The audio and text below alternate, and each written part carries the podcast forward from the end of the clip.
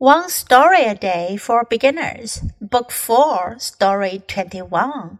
How Old is She? Part 1. Emily's grandma lives in a forest. She is very, very old. Nobody knows how old she is. She doesn't know her date of birth either. It doesn't matter. She grows her own vegetables and cooks her own food. Once in a while, her children and grandchildren come to visit her. She enjoys living alone.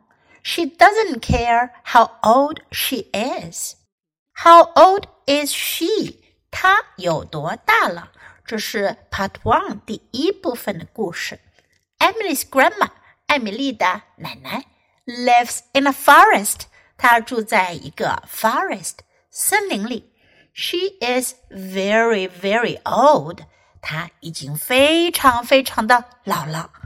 Very 是很、非常的意思。Very, very 表示非常非常。Nobody knows how old she is. 没有人知道她有多老了，她有多大年纪了。She doesn't know her date of birth either. Date of birth 就是 birthday 出生日期，他自己也不知道他是哪天出生的。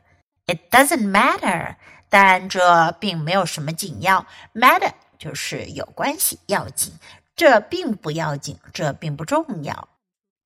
She grows her own vegetables and cooks her own food。她自己种蔬菜，自己烹饪食物。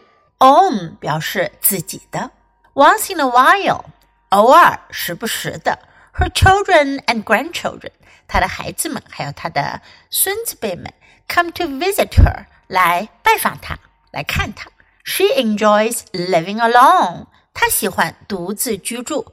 She doesn't care how old she is 她并不在乎她年纪有多大了，她有多老了。Now listen to the story once again. How old is she? Part 1. Emily's grandma lives in the forest. She is very, very old. Nobody knows how old she is. She doesn't know her date of birth either. It doesn't matter. She grows her own vegetables and cooks her own food.